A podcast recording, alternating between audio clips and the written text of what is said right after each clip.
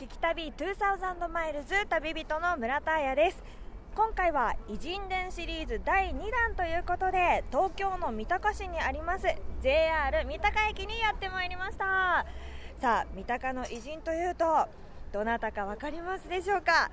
本来なら青森の偉人になるんですけれども三鷹にも住んでいたことがあるということで玉川上水といえば分かりますよね。そうです。作家の太宰治です。太宰治といえば私も学生時代に「走れメロス」を読んでその頃からずっと忘れられない作品となっているんですけれども太宰治さん写真で見るとイケメンではありますがちょっと女性にだらしないなというイメージが 強くてですねどんな方なのかなというのをいろいろ想像しておりますが本当はどんな人物だったのでしょうか。それでは今回は素顔を探りに行ってきたいと思います。聞き旅2000マイルズナビゲーターの松本英子です。この番組は日本列島を北から南までおよそ2000マイルを旅しながらその土地に暮らす方々と出会い歴史や芸術食文化などの魅力を聞きその街ならではの音に触れ合う旅番組です。さあ今回は日本の偉人にフォーカスする偉人伝シリーズ第2弾。かつて住んでいた街やごひいきにしていた料理店、足しげく通った喫茶店、そして作品に登場する風景などなど、偉人にゆかりの場所を巡りながら探求していく、聞き旅的偉人伝シリーズです。クローズアップしたのは、走れメロスや人間失格、社用などで知られる作家、太宰治。旅人は村田彩さんです。さて、太宰治といえば、青森出身として知られていますよね。東京に上京したのは大学進学の時。そして三鷹に移り住んだのは30歳の頃なんだそうです。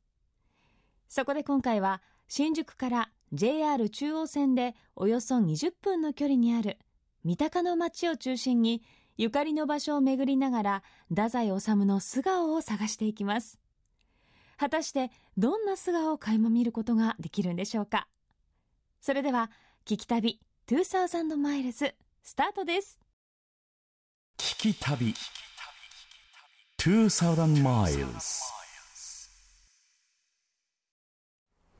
さあ三鷹駅から歩いて34分ほどやってまいりましたけれどもこう住宅街の一角に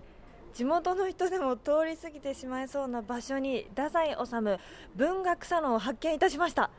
さあ入り口にはですね太宰治のかっこいい大きな写真が飾られてますよ。さあそして入り口のところには伊勢本酒店跡。という看板が出ているんですけれどもこちらは12月8日という作品の中にも店名が登場していまして太宰治ファンにはたまらない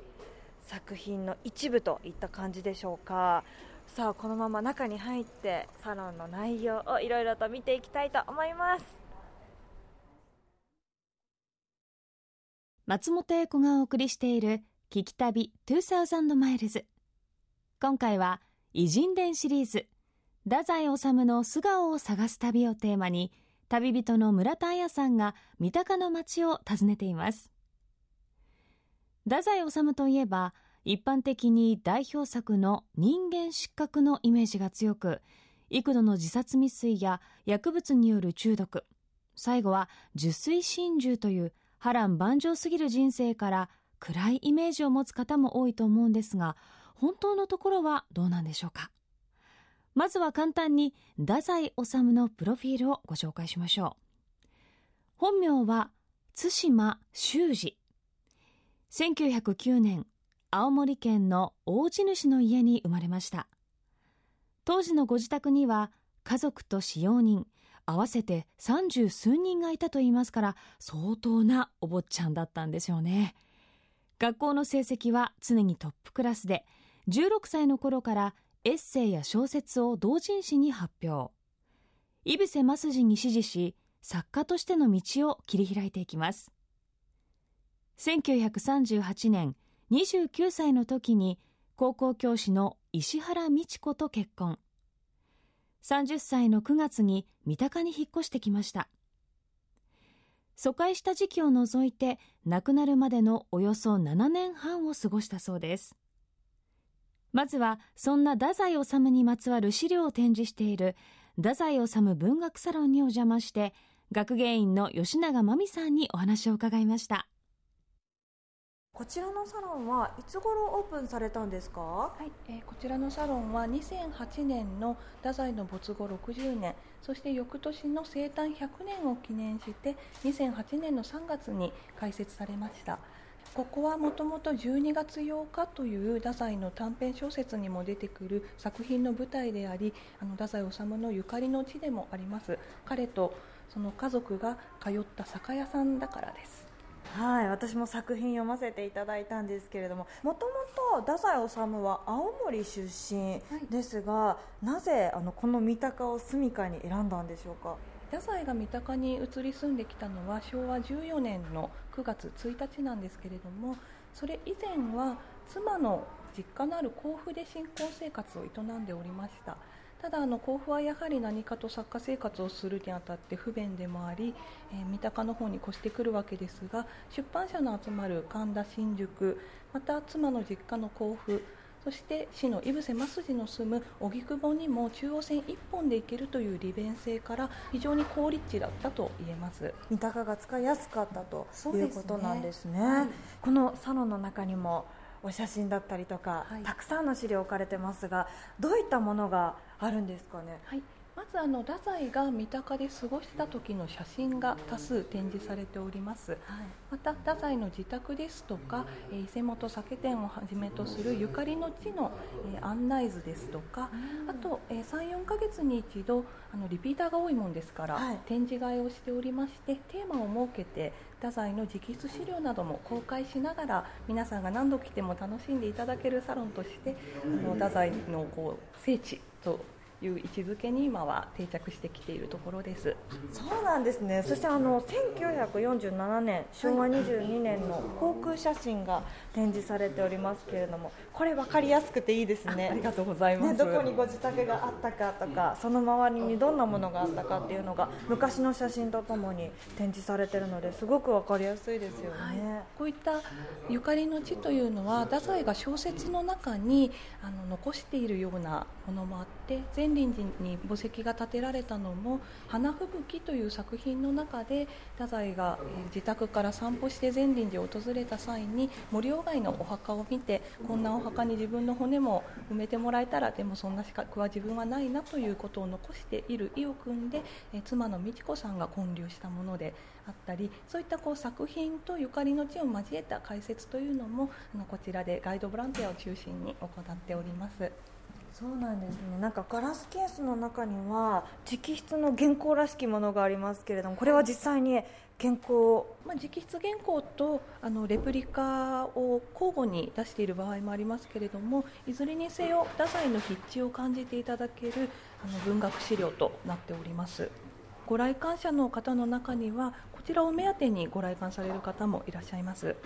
初めて私直筆見たんですけれども結構綺麗な字を書かれていてなんかイメージとは少し違った雰囲気なんですけれどもそうですねあの書簡なんかは結構達筆で読みにくいものもあるんですけれどもこういった原稿はやっぱりあの自分が編集者に渡して編集者がここから活字に起こすわけですからこういった罫線だとかマス目とかからはみ出ることなくきちっとした字を書いていることがわかると思います。それにしてもあの太宰治かっこいいですね。ねねお写真が本当にかっこいいですね。当時の男性としては身長が175、6非常に長身でそして壮身で、うん、あの素敵な風貌というのもこう写真から伝わってくると思います。こちらの写真太宰治ちょっと笑顔になっておりますけれども、えー、こちら昭和21年の11月25日、えー、ブライハ三社坂口安吾太宰治小田作之助が介した座談会の後に撮られたものです。今も残る銀座のバールパンで太宰を撮ったものです。でこの笑顔の写真なんですけれども近しかった人からすると本当の太宰の実像に近いという証言も得られています。あのちょっとね高い椅子の上にあぐらをかくような形で乗っておりましてもう肘もついてねかなりラフな格好というかなかなかね私たちではイメージできないようなお写真になってますのでもうでもやっぱりこうやって見てもかっこいいですね。そうですね。はい、ちなみにあの吉永さん今太宰治さんご存命だった場合は吉永さんはタイプでいらっしゃいますか？はい。あと申し上げておきます。そうなんですね。ありがとうございました。松本英子がお送りしている「聞き旅2000マイルズ」今回の偉人伝シリーズは太宰治の素顔を探す旅。旅人の村田彩さんが東京の三鷹を訪ねています。太宰治文学サロン。ファンにとっても聖地とされている場所ですがそんなサロンにもあった銀座のバールパンで撮影された写真、えー、私のちょうど手元にもあるんですけれども。こんな柔らかな表情をされるのだなというのちょっとびっくりしてしまいました。太宰治さんのイメージとは全然違いますね。あやさんもかっこいいと連発してましたけれども本当にイケメンです。さて吉永さんからボランティアガイドの方と一緒にゆかりの地を巡るツアーがあると教えていただきました。聞き旅一行早速三鷹観光ガイド協会の代表小谷野義文さんにご案内いただきました。さあまず、ね、線路の近くまでやってきたんですけれどもここはどういったところなんですか？ここはですね三鷹の電車港を昭和4年に作るにあたって引き込み線が増えますね、うんうん、そうしますと町が分断されてしまう、はい、その人たちのための陸橋古戦橋、うんうん。はい、太宰さんもこの近くに2か所ばかり仕事部屋があったんですよ、はい、そしてよくここに来てたわけですね。それで、ね、素晴らしい眺めのところなんで、うん、よくあのお弟子さんですとか、はい、編集者の方を連れてここに来てたじゃああの有名なマントの写真はまさにマントの写真はここですね。ああそうなんですね、はい、ちょうど夕日を見ながら、はい、佇んでるような雰囲気ですよね。この辺りから夕日を見ながら、はい、富士山を眺めてたんじゃないかなねこのちょうど金網が切れているあたりですね、はい。ちょっと私もここでじゃあ 同じように写真をね撮らせていただいて記念に残したいと思います、はい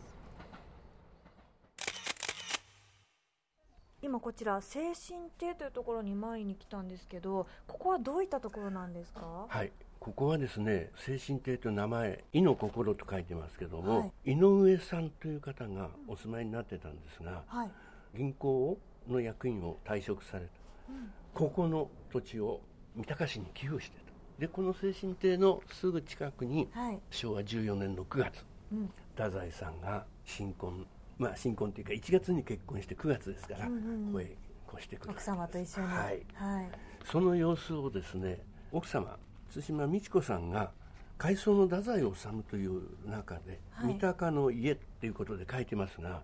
ここで書かれていたサルスベリが精神亭の庭に移植されてます、ねそうなんですよ、ね、8月中旬からですかピンクの濃い花を咲かせてます。ですから戦後ここで長女の方も生まれてます、はい、で外の仕事場で仕事をするお弁当を作ってもらって、うん、執筆道具を風呂敷に入れて、はい、ここから仕事部屋に通ってた。のでですね。じゃまさに本当にその時代を過ごされた場所がここに来ると目の前ですもんね。ということですね。ね、はい、本当にあそこでなんか生活されてたんだなっていうのを感じることできますね。できますね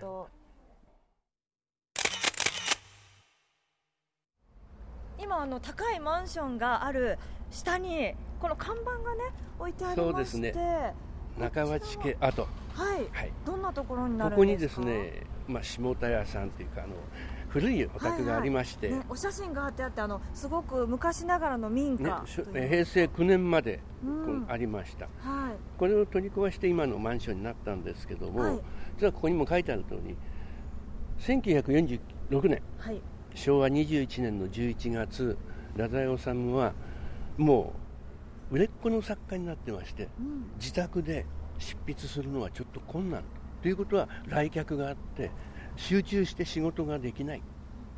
仕事場を設けてそこで仕事をするということになってはい、そして最初に借りたのがこの中鉢家の木造2階建ての家の2階の部屋、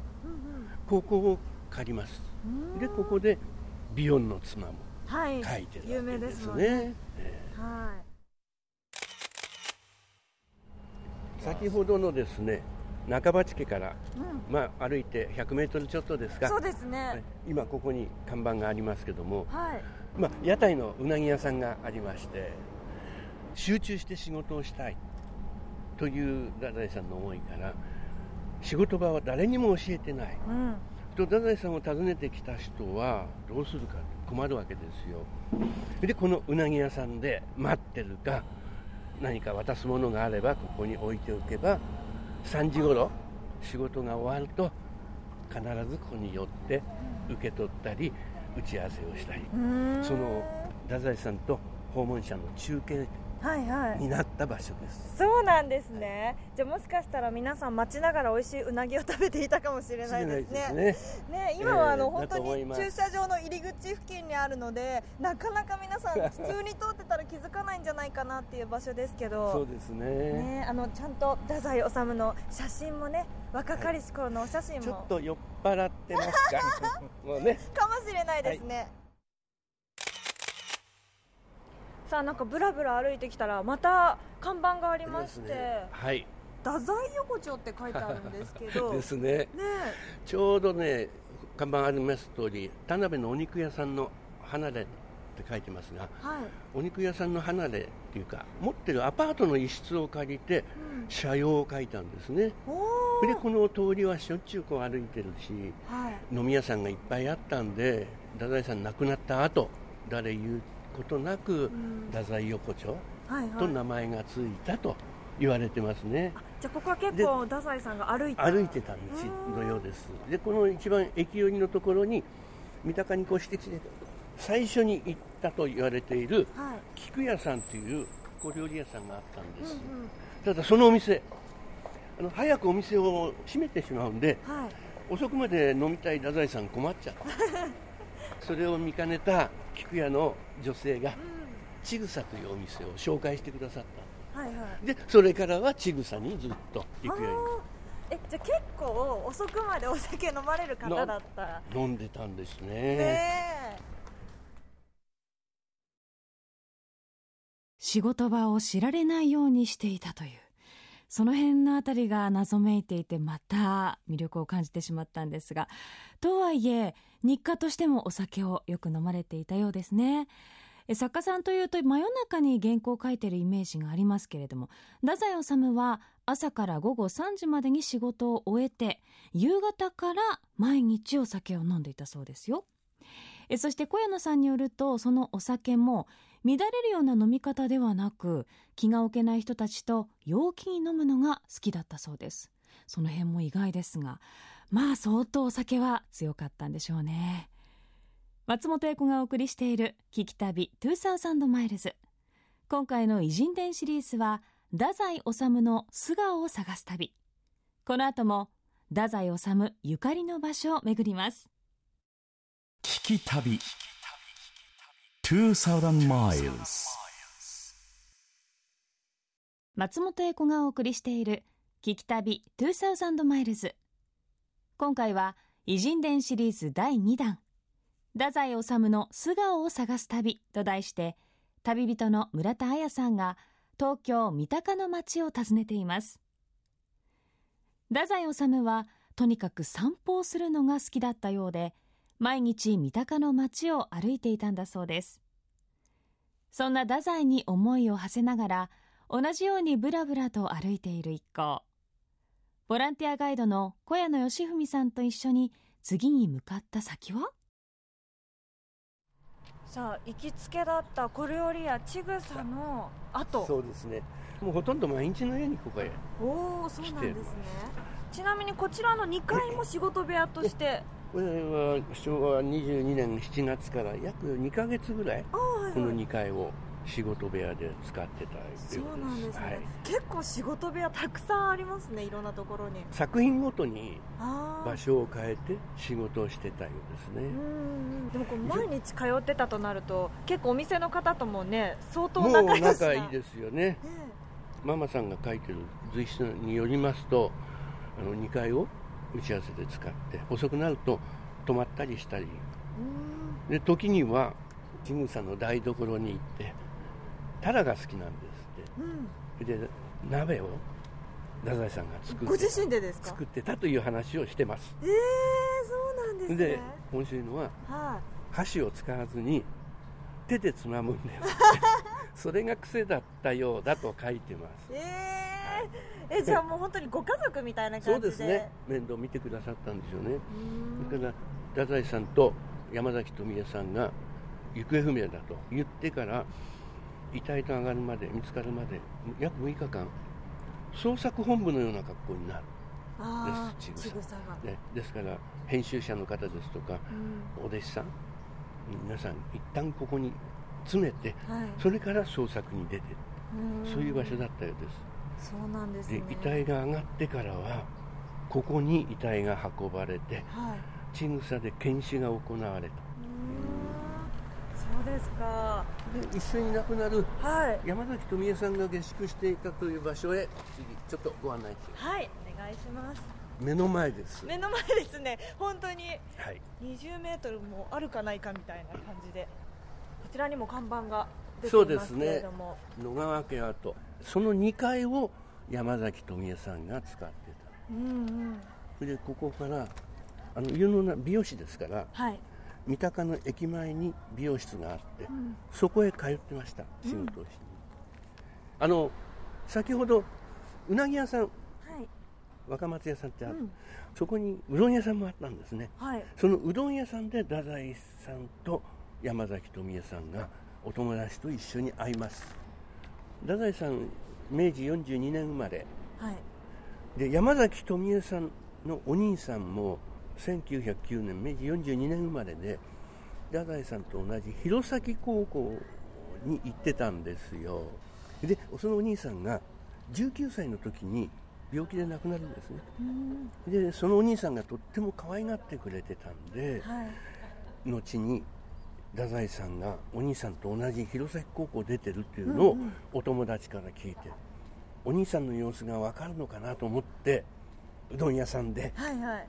会ったわけですよ。あじゃあ最初ところがそうなんでうん。6月19日が太宰さん誕生日。はい。富江さんのお兄さんは1月1日生まれだおおお兄さんの方が一つ年上なんです。ああそうなんですね。そして全然知らない分かんないという話でそこで別れたんですけども、うん。今ここへ来て野川家の後を見てお分かりのようにはい。太宰さんがよく行ってたというちぐさと目の前ですよね。本当ですね近いです。で太宰さんもしょっちゅうちぐさへ来てますから、はい。またここで出会うんですね。ああすごいそんなストでまた出会って、うん。今度は本格的に付き合いが始まると、ね恋に落ちちゃうわけですね。ここで、そういうことでね。ですすからこの部屋が最後の仕事部屋になるわけ。はいはいはい。でこの部屋にグッドバイのうん。未完の原稿と、はい。それから衣装を置いてうん。そして玉川上水に2人で出かけていくと。さあ風の散歩道を歩いてきまして、はい。こちらちょっと休憩スペースみたいな場所があるんですけれどもここにも太宰治の。そうですね、ポケットスペースというちょっと休憩所のところに玉川上水と縁のある太宰さんの写真が飾られてますね。はい。まさに本当にその川というか上水のところにお座りになっているお姿ということで今とはちょっとまた雰囲気が違いますね。違いますね。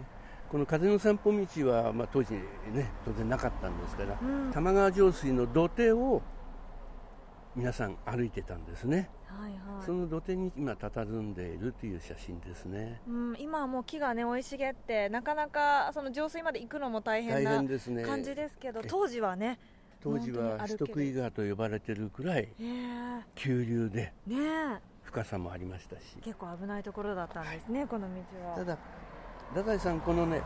玉川上水を散歩するのが大好きだったようですよ。へえそうですか。この水の流れも、うん、ね、急流の流れを大好きだったと言ってますから。そしてなおもうちょっと行くところに、はい、太宰さんが住んでいた青森県、まあ、当時の名前で北津軽郡金木村、うん、そこの名産と言われる石を持ってきて、はい、見えますか？これですか？はい。茶褐色のちょっと結構大きいですね。私の腰の位置あたりまではありますから。これで結構深く掘っておいてあるそうですから結構大きな石ですよね。地面の中にですか、はい、あそうなんですね。名前が。玉化石。金木町ではこの玉化石が門外不出ということで、うん、あの太宰さんの研究されている方ですとか不安の方があの何かね、はい、何か置いて目印にしてもらえないかということを、まあ、市の方に頼んで、はい、石を置いて、はい、玉化石とだけして。だから太宰さんをよく知ってる人でしたら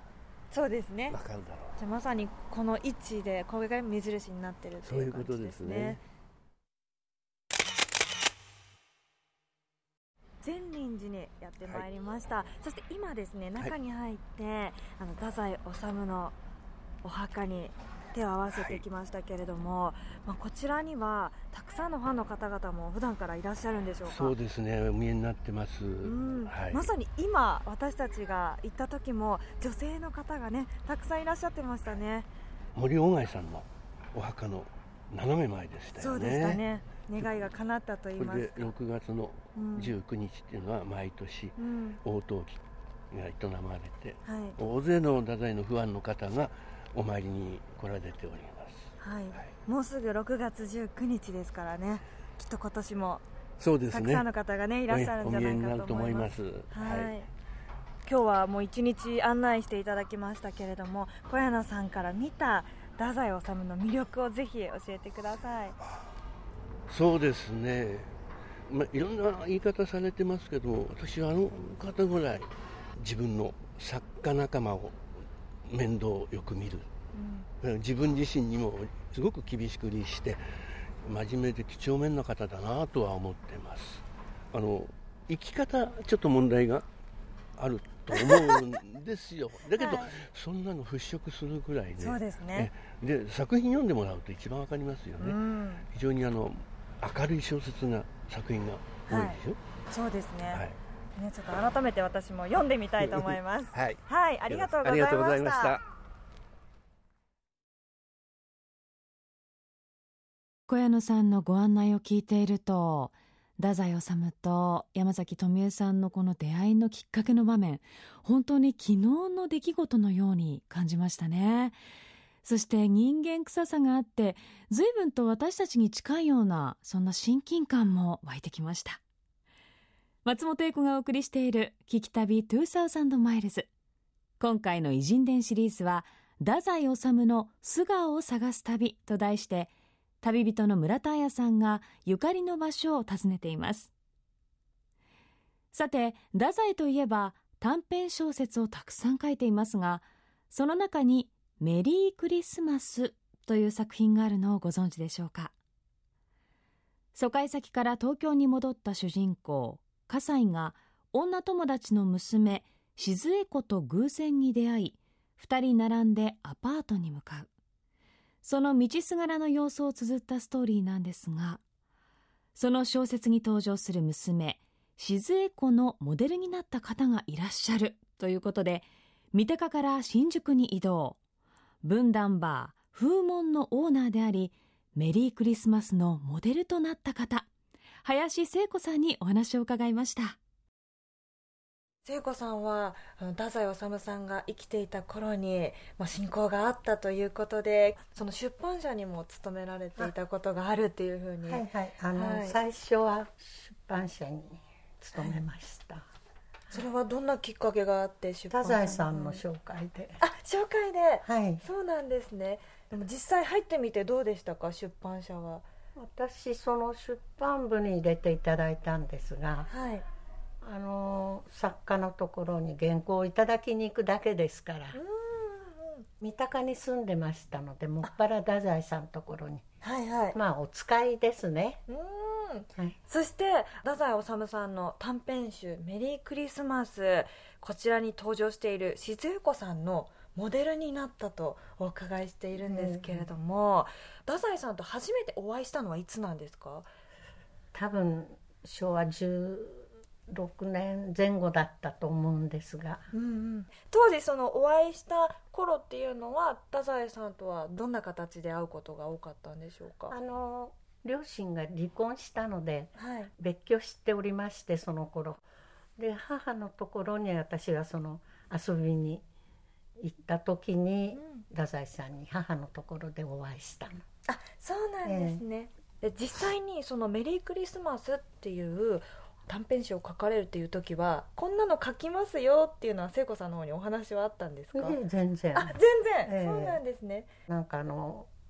うちにいらしてうん。新潮の新年号でしたかね。それをこう懐から出されてはい、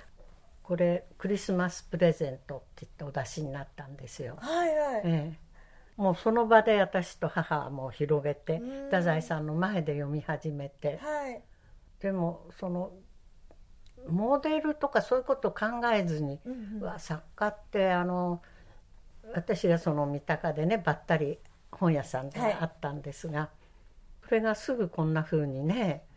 1ヶ月ぐらいの間にあそんなに短い期間で、ええへえ。感想とかはどうでした？いろいろ考えないで。うんうんうん。ただその、えー文章を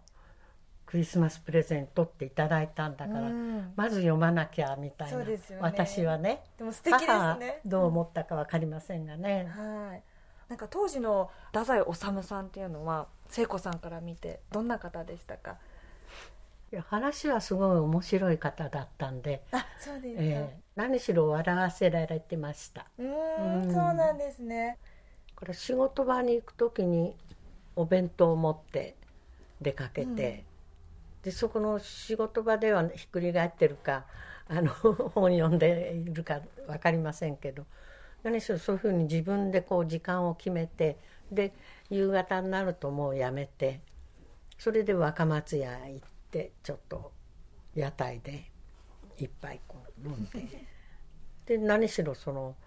通りの方を向いて座るんですよ。普通はここ親父がいてそっちにお客さん座るじゃないですか。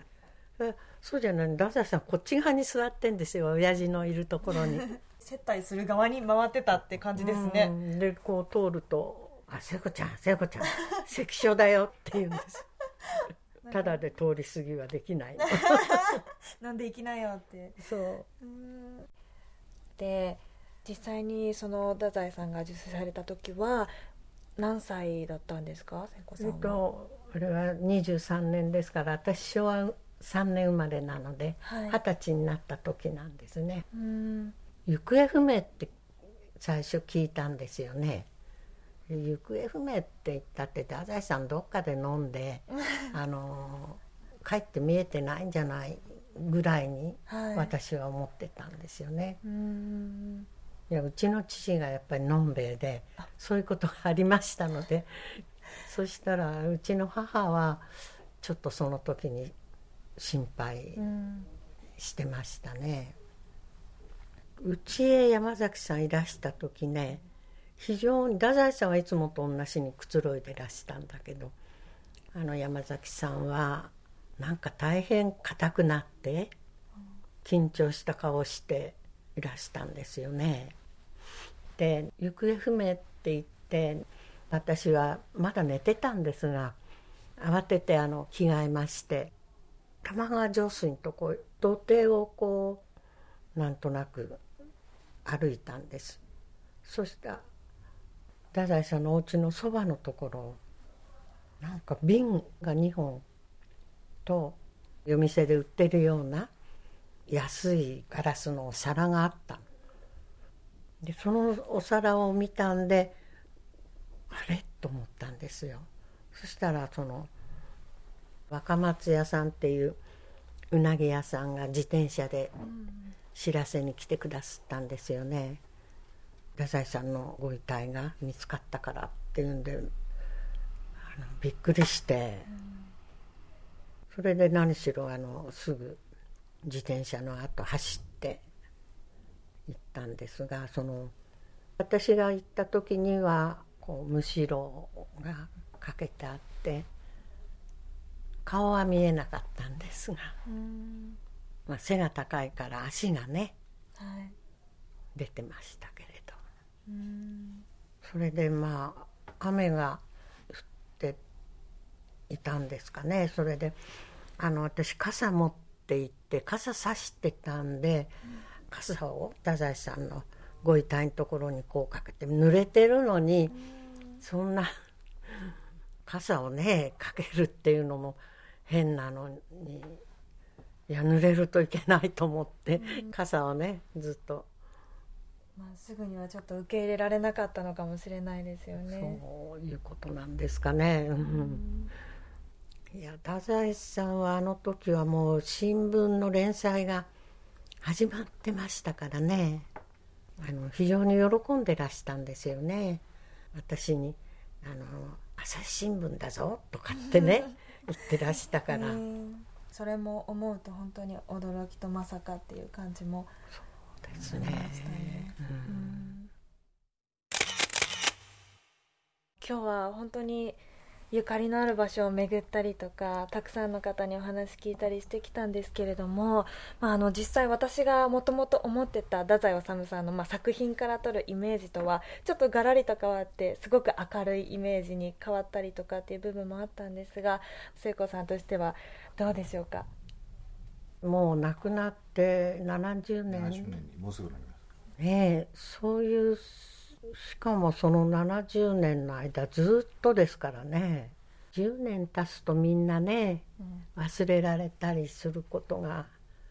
っぱり太宰さんは